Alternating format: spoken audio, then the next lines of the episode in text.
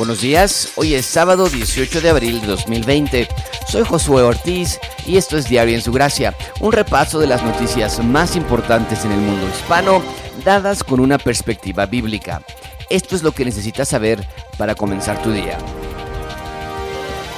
Génesis 1.1 abre de esta manera, en el principio creó Dios los cielos y la tierra. Las escrituras abren de una manera dogmática, es clara, Dios es el creador de la vida, de todo lo que nosotros encontramos y cada una de nuestras esferas es tocada en un grado u otro por el creador, por Dios, porque Él es nuestro rey, Él es el creador del universo y por lo tanto nosotros como criatura tenemos una responsabilidad de llevar las cosas de acuerdo a lo que Él ha diseñado. Sin embargo, a partir del pecado esto ha sido imposible. Como seres caídos hacemos nuestro propio reino, hacemos nuestra propia voluntad, constantemente revelándonos ante el diseño y original plan de Dios. Esto es más claro que nunca en estas circunstancias que estamos pasando. Esto es el coronavirus, la pandemia mundial, donde grandes preguntas han comenzado a resurgir con respecto a la responsabilidad del gobierno hacia la población, del gobierno hacia los más debilitados, de los hospitales hacia los enfermos, de los médicos hacia la sociedad, de la sociedad hacia los médicos y de como seres humanos hacia Dios. Hace algunos días tuvimos al gobernador de Nueva York diciendo en conferencia en, eh, de, prensa a nivel nacional diciendo los números del coronavirus están bajando, las causas, los, los contagios han bajado y las causas de este, de este eh, manera en que están bajando los números es gracias a nosotros.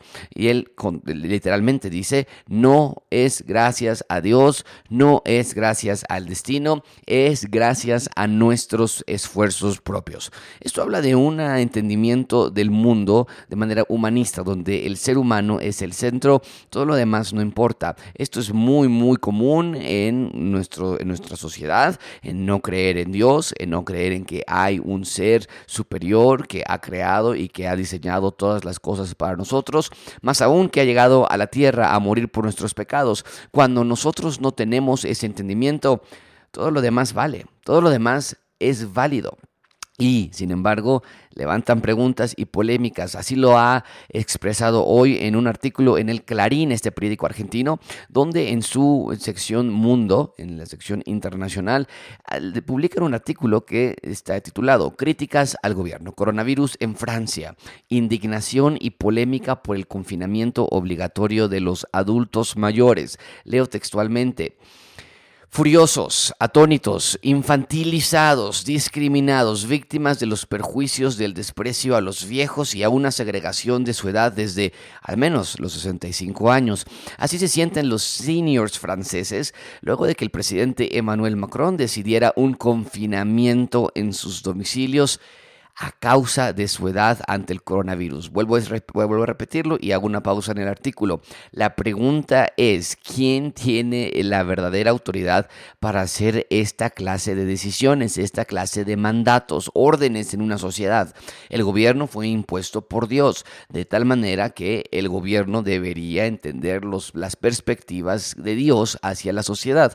Pero cuando los gobiernos, los seres humanos, no creen en Dios, entonces todo entra, todo es es capaz y explicable. Una decisión similar, vuelvo al artículo, una decisión similar a la que anunció el gobierno de la ciudad de Buenos Aires y que tiene los mismos problemas. Es anticonstitucional. Una cadena de presentaciones judiciales va a desencadenarse para tumbarla.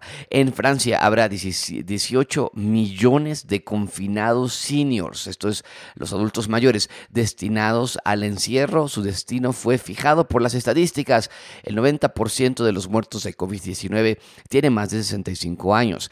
Vuelvo a insistir, cuando los gobiernos no tienen una un valor cristocéntrico judeocristiano, entonces todo es válido. Y aunque estoy en completo apoyo de cuidar a los más vulnerables, esta clase de medidas mm, en la mayoría de los casos busca más bien proteger la salud y el esquema público de, los demás, de las demás personas, no provocar mayores gastos en el sector salud, no provocar mayores riesgos en el sector de los médicos y de las enfermeras y enfermeros que trabajan en los hospitales.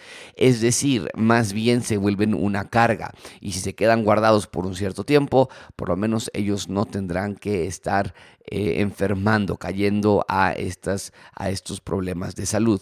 Estas personas, continúa el artículo, no es ninguna primicia, permanecerán confinadas. ¿Por cuánto tiempo? No lo sé, hasta que encontremos un medicamento preventivo, respondió el profesor del FRAISI, una opinión que coincide con la presidenta de la Comisión Europea y Médica. Esto trae muchísimas críticas, muchas dudas. El artículo lee, la polémica ya se inició y es la nueva papa caliente del gobierno de Manuel Macron. ¿Cómo decidir quién es un anciano en el siglo XXI? Es una muy buena pregunta. Bueno, diríamos nosotros, mayores a los 65 años, esto está claro. Pero continúa el artículo, cuando el presidente quiere postergar la edad jubilatoria e invita a los franceses a trabajar más años ante la extensión de la vida de la gente. El presidente Emmanuel Macron se fue muy famoso el año pasado y en sus intentos gubernamentales en extender la edad de jubilación, proponiendo que las personas están viviendo más tiempo y que por lo tanto pueden trabajar más. Y esto traerá, por, lo, por supuesto, un menos, un menos carga al erario público con la cuestión de las jubilaciones. Si trabajan más tiempo, pueden, pueden promover más recursos hacia ellos mismos y hacia el gobierno y traer menos carga fiscal a los gobiernos. Bueno, si por un lado les estás diciendo que salgan a trabajar más porque aún son personas útiles, entonces ¿dónde vas a poner la línea para que estas personas se queden en su casa de manera obligatoria? Otro interrogante son las multas. Lee este artículo, continúo. ¿Quién se atreverá a multar a un anciano con una jubilación mínima? O que sale a la calle con su bastón, su carrito de metal para caminar, su silla de ruedas y acompañante para tomar aire.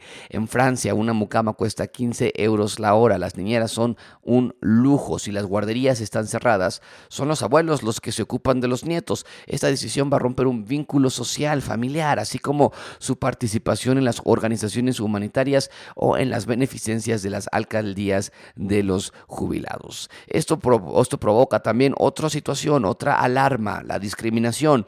Los juristas dieron la voz de alarma en Francia. El confinamiento por franjas de edad atenta contra las libertades de desplazamiento. Perdón. Y esto es un punto muy importante, hago una pausa en el artículo. Si hay una persona de, la tercera edad que está en buenas condiciones de salud, ¿Por qué va a tener que estar confinado de manera obligatoria?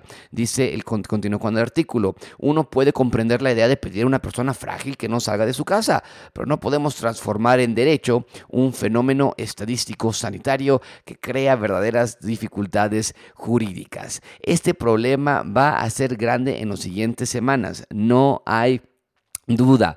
La psicoterapeuta Marie de Genesel calificó a la decisión de perversa. El criterio para continuar confinado debe ser la fragilidad, no la edad. La vejez no es sinónimo de fragilidad, dijo tras recordarle al presidente del Consejo Científico que él mismo tiene 72 años. Yo recomiendo a las personas de más de 70 años de ver a su médico tratante para adoptar una decisión. Señala que es una agresión antiedad. En esta medida advierte que el suicidio de las personas va a aumentar y que una persona de 70 años puede estar mucho mejor que una de 40 años. Hay mucha gente de esta generación que hace esfuerzos para estar sana, para ser útil y nosotros los obligamos a confinarlos. Otro argumento importante es la franja de 65 años será decisiva para reelegir o no a Macron en el Palacio de Eliseo en las próximas elecciones francesas. Por supuesto que entra la parte política, entra la parte de política electoral, administración pública, que necesitamos hacerla de lado cuando estamos hablando de un problema médico, estamos hablando de un problema de política de salubridad, no de política electoral. Esto es muy importante. Y por otro lado, no nada más es el problema en, en Francia, en España está el otro lado de la moneda. Los niños no pueden salir de sus casas y el, el periódico El País publica esta, este artículo que está titulado Los niños saldrán cuando no vuelva a explotar la epidemia. Estamos cerca. El ministro y experto de ciencia e innovación, Pedro Duque, responden a las dudas de un grupo de niños sobre el coronavirus. Tuvieron una videoconferencia con niños y los niños preguntaban, bueno, ¿Qué va a hacer? ¿Cuándo vamos a poder salir de nuestras casas? A lo que responde el ministro, leo de manera textual el artículo. Para que los niños puedan salir a la calle, necesitamos un número de nuevos casos diarios suficientemente pequeño como para que no vuelva a explotar la epidemia y para que no se pongan en riesgo a los enfermos y al sistema sanitario. Será cuando podemos identificar cada caso, aislarlo y darle un seguimiento activo a sus contactos para, para eh, verificar que no se desarrollan nuevos contagios. Estamos cerca, pero lo tenemos que evaluar día a día. El punto es muy parecido al del artículo del Clarín con respecto a los adultos mayores confinados de manera obligatoria. porque el gobierno tiene que tomar esta clase de decisiones? El gobierno de manera federal, el gobierno de manera republicana, el, gobierno de manera estatal, municipal. ¿Dónde está la línea? Desde luego, estamos en tiempos sin precedentes. Nunca antes había ocurrido algo así en nuestra historia moderna. Sin embargo, eso no es justificante para otorgar al gobierno autoridad que tal vez no necesita tener. Es muy, muy claro hoy día, están los artículos abiertos, eh, libros abiertos, clarísimo en todo el mundo. la Organización Mundial de la Salud tardó muchísimo tiempo en presionar a China, en dar los recursos necesarios para informar a otros países que perdieron tiempo valiosísimo para defenderse contra el coronavirus.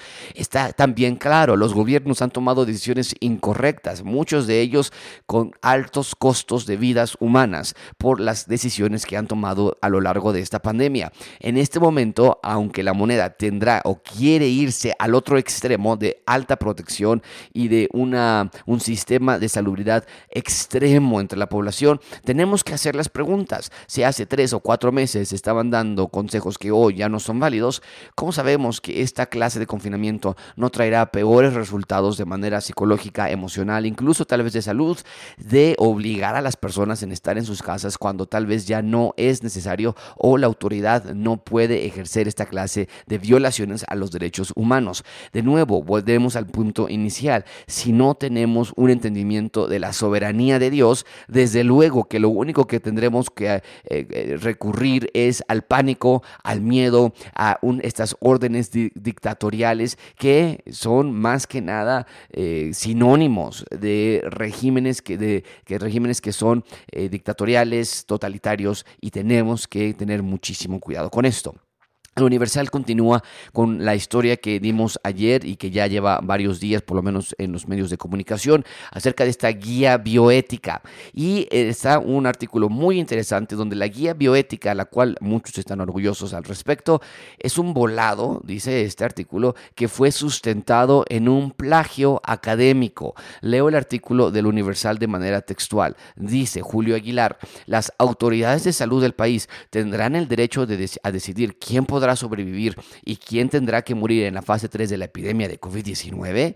Debido a la falta de respiradores y de otras herramientas vitales para enfrentar la fase más crítica de la pandemia en México, la respuesta es sí. Hago una pausa y esto es importante de recalcar. Muchísimas de las decisiones que los países han tomado, incluyendo México, pero muchísimos otros países que ya han tenido esta pandemia con mayor tiempo que México y con peores eh, resultados o con peores costos de vidas humanas, eh, han tomado decisiones en temas de salud pública que han repercutido a sus mismas naciones. De esta manera, muchos de estos métodos o herramientas de confinamiento, estos, estos guías de bioética que otros países, particularmente en Europa, ya han adoptado, es debido a las pobres decisiones de poca sabiduría y de poca prevención con respecto a la pandemia. Eh, la, la poca prevención, la poca preparación, la tardanza en aplicar algunos métodos precautorios ha causado que lleguemos hasta este punto. Entonces, regreso al artículo. Eh, Julio continúa, por la falta de acciones rápidas ante los retos que ha impuesto la pandemia y por la autoridad crónica de gastos en la salud pública, ese dilema trágico se ha dado y que se ha dado en otras naciones, en donde el número de los pacientes con necesidades urgentes ha desbordado la capacidad de las unidades de cuidados intensivos. Bien, el Consejo de Nacional de Salubridad publicó entonces, hace, el, perdón, el Consejo de Salubridad General de México eh, publicó esta guía de bioética para hacer un triaje, un triage para el trato de los, de los enfermos que lleguen a, los hospitales que estén sobrecargados ya o colapsados. Bien, se entiende que está tratando de luchar contra el influyentismo, contra la corrupción, contra el amiguismo, donde tal vez tú tengas un contacto en el hospital fulano de tal y que entonces eh, te van a, les pagas algo, les das algo y van a tratar a tu paciente antes que a otros pacientes. Bueno, eso se tiene que luchar, es un problema de corrupción y hay métodos y hay protocolos que se tienen que seguir. Eso es muy distinto a lo que esta guía en general está tratando de, de, eh, lidiar o de, ayudar a los médicos en decidir a quién tratar y a quién no. Pero este, esta guía bioética del Consejo General de Salubridad de México eh, dio una, un pie de página para justificar o para que, que, se entienda que esto no nada más es algo mexicano y ellos escriben en esta pie de página y ellos, ellos escriben de esta manera la decisión aleatoria es una manera internacionalmente aceptada dentro de la comunidad científica para hacer asignaciones al azar simple entre dos opciones o sea ellos dicen bueno no, no, no se metan con nosotros esto es algo internacional y cuando se dice la palabra internacional entonces casi casi se tiene que aceptar porque así es internacionalmente. Sin embargo, este, este articulista en este, en este eh, artículo del Universal explica que este artículo es un plagio. El artículo original, leo de manera textual, el artículo original que citaron estos, estos, este Consejo de Seguridad General, el artículo original que plagió Suresh y que los mexicanos citan, en realidad explora el uso de aleatoriedad para realizar ensayos clínicos en atletas. Para este tipo de experimentos y protocolos, quizá esté bien utilizar el azar como método.